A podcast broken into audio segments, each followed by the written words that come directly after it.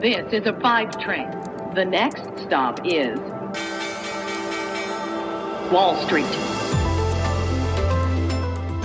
Hallo aus New York und äh, willkommen zu Wall Street Daily, dem unabhängigen Podcast für Investoren.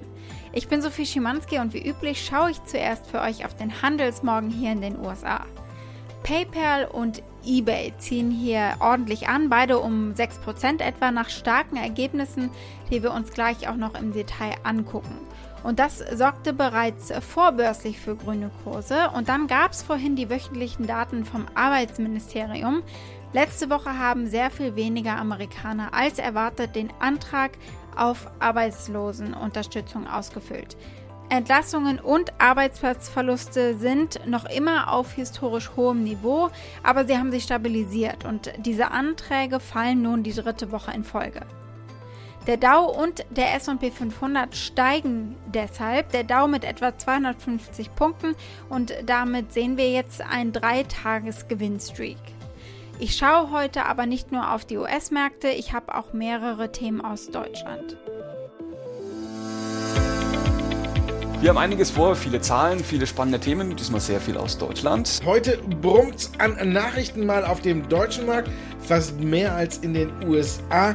Wir haben natürlich noch ein paar Sachen. Die Berichtssaison ist in vollem Gange. Da stellt man sich natürlich die Frage, welche Impulse gibt das? Ja, die Zahlen waren überraschend gut, also besser als von den Analysten erwartet. Und die Deutsche Bank hat, kann das sein, mal wieder Gewinn erzielt? Was ist denn da los?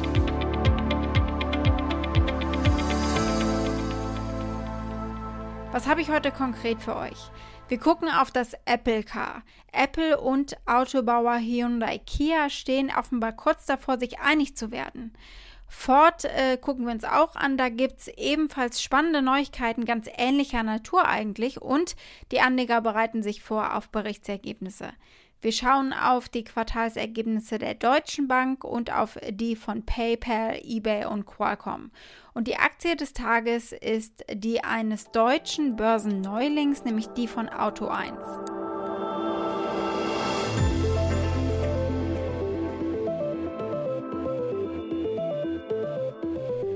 Unser erster Blick gilt Apple.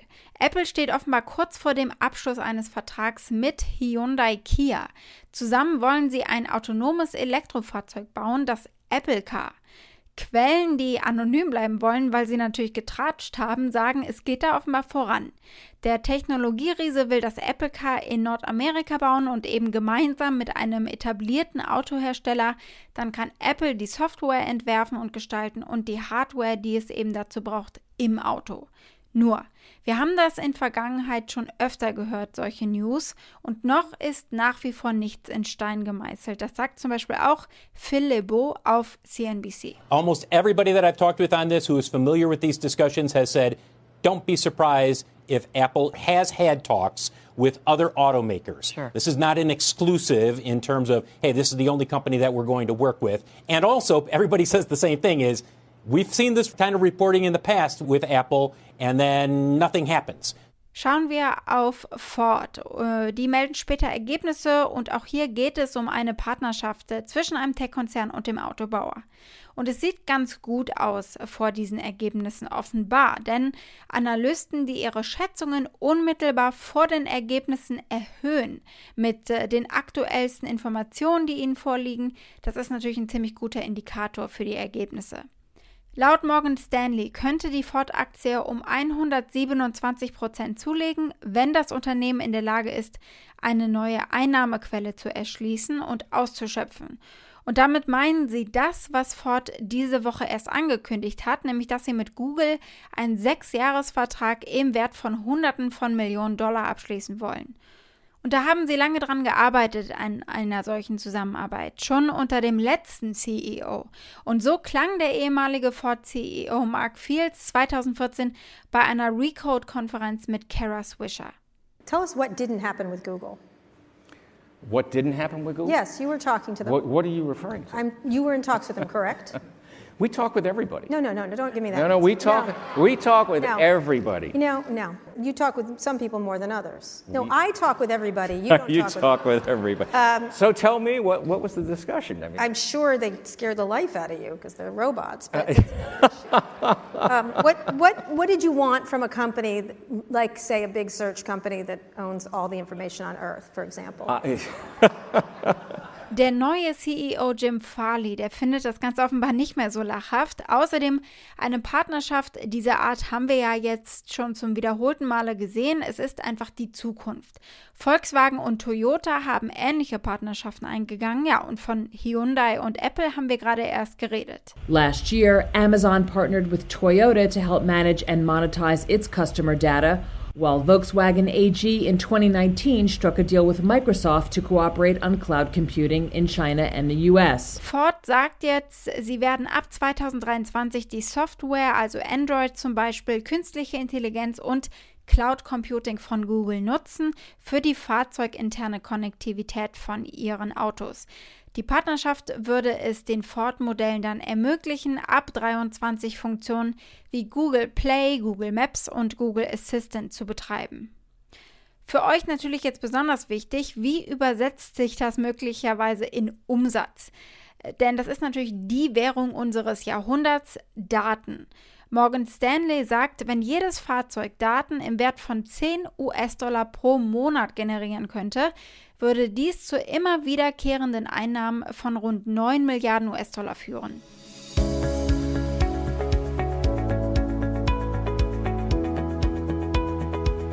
Schauen wir uns als nächstes einige Berichtsergebnisse an. Die Berichtssaison ist ja auf äh, vollem Run. Deutsche Bank hat positiv überrascht. Deutschlands größter Kreditgeber hat im Gesamtjahr einen Nettogewinn von 113 Millionen Euro erzielt. Analysten hatten einen Verlust erwartet von 201 Millionen Euro. Besonders gut lief es aber für Deutsche Bank im Investmentbanking-Bereich und das haben wir schon bei amerikanischen Konkurrenten gesehen. Die Bank erzielte konkret im vierten Quartal einen Gewinn von 51 Millionen Euro, verglichen mit den Erwartungen der Analysten von einem Verlust von 325 Millionen Euro, also sehr viel besser. James von Molke, CFO der Deutschen Bank, sagte, dass äh, all seine Jahresziele erreicht worden seien. The short answer is all four businesses are performing well in our view. There will be some degree of normalization this year. However, so far in, in the year to date, we've seen the momentum from last year really carry through into January in terms of our performance and what we can see about the market environment. Und dann ein Blick auf die amerikanischen Tech-Unternehmen, die gemeldet haben und auf einen Chip-Hersteller. Wir gucken auf eBay, PayPal und Qualcomm.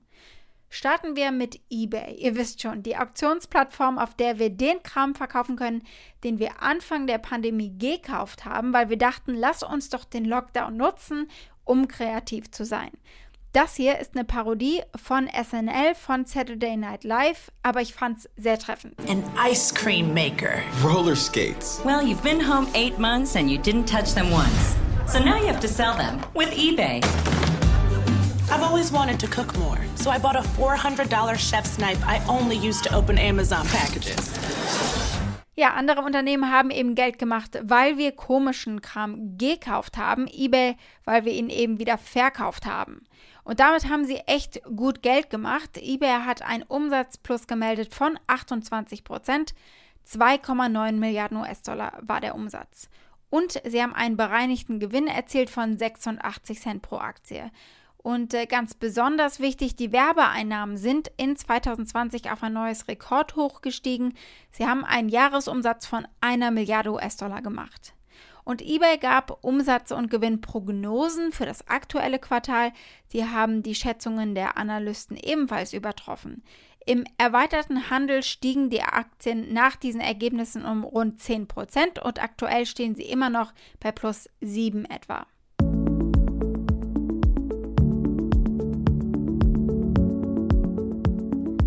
Nun ein Blick auf den Zahlungsdienstleister PayPal. Viel besser als erwartete Ergebnisse für das vierte Quartal und damit der krönende Abschluss eines sowieso schon sehr starken Jahres. Die PayPal-Aktien legten gleich nach den Ergebnissen im nachbörslichen Handel um etwa 3% zu. Aktuell ist es noch mehr, fast 6%. Und das ist natürlich gut, keine Frage, aber es ist nichts im Vergleich zu dem Anstieg der PayPal-Aktie in 2020. Da ist die Aktie nämlich um 115% geklettert. PayPal hat konkret im vierten Quartal 16 Millionen neue Konten hinzugefügt und damit haben sie nun 377 Millionen Konten insgesamt. Ein Anstieg des Gesamtzahlungsvolumens um 39 Prozent hat ihnen dazu verholfen, einen bereinigten Gewinn pro Aktie von einem Dollar und 8 Cent zu erzielen, bei einem Umsatz von etwa 6 Milliarden US-Dollar. Und damit haben sie die Erwartungen der Analysten ebenfalls übertroffen. Unser letzter Blick in dieser Reihe gilt Qualcomm. Das ist der Chiphersteller, dessen Chips in vielen unserer Smartphones stecken dürften. Sowohl Umsatz als auch Gewinn sind in 2020 stark angewachsen. Das Geschäft von Qualcomm wurde natürlich belebt durch 5G-Smartphones und die neue Technologie insgesamt und durch den Elektronikboom während der Pandemie. Der Umsatz ist gegenüber dem Vorjahr um 63 Prozent gestiegen, der Gewinn um 119 Prozent. Beim Umsatz hatte man aber mehr erwartet und deswegen geht es in den Keller für die Aktie momentan, etwa 10% minus. Ein kurzer Taucher beruhigen einige Analysten und sie sagen, nutzt die Chance und buy the weakness. Es geht dem Unternehmen insgesamt gut. Ein neuer CEO kommt bald an Bord und die Aktie ist jetzt gerade einfach ein bisschen günstiger, also eben auch eine Kaufgelegenheit.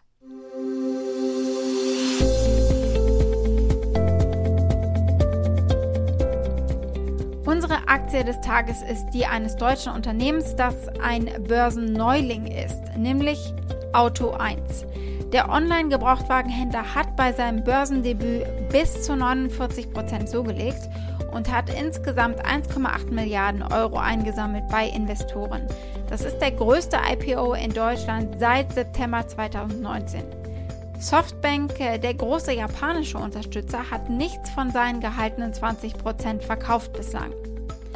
Die Aktien von Auto 1 stehen bei aktuell über 50 Euro verglichen mit einem IPO-Preis von 38 Euro. Das Geschäftsmodell sieht ja so aus. Aktuell kaufen sie Autos von Privatleuten und verkaufen sie weiter an Autohändler. Aber der Börsengang soll ja so viel mehr möglich machen. Der ist eigentlich vor allem auch ein Investment in Auto Hero, bei dem Privatleute in ganz Europa Gebrauchtfahrzeuge kaufen können. Das ist neu, Autos shoppen online ohne Probefahrt, ohne sie gesehen zu haben, außer in einem kurzen Video vielleicht. Auto Hero. Kauf deinen Gebrauchtwagen bequem online. Entdecke unsere Vielfalt geprüfter Autos im Online-Showroom. Schau dir jedes Auto im Detail an und sitz virtuell Probe. Überzeugt? Also zumindest sind viele Marktbeobachter sehr zuversichtlich, dass es klappt in Zukunft. Risiken sind natürlich da. Auto 1 macht, wie solche innovativen Unternehmen ja häufig, noch keinen Gewinn. Und was sie von anderen Anbietern unterscheidet, sie besitzen die Autos, die sie kaufen, wirklich. Sie vermitteln nicht nur. Und damit gehen sie ein Risiko ein und sie brauchen natürlich Platz, um die Autos zu parken. Sie holen sie ab, sie liefern sie aus. Das kostet alles Geld und Zeit. Aber ich habe gehört, Amazon ist so sehr erfolgreich geworden. Wall Street. Das war's mit Wall Street Daily für heute. Ich hoffe, ihr seid morgen wieder mit am Start. Schreibt mir gerne derweil, was euch so durch den Kopf geht. Ihr erreicht mich via E-Mail unter wall-street-daily at mediapioneer.com. Und damit wünsche ich euch einen schönen Abend, eure Sophie.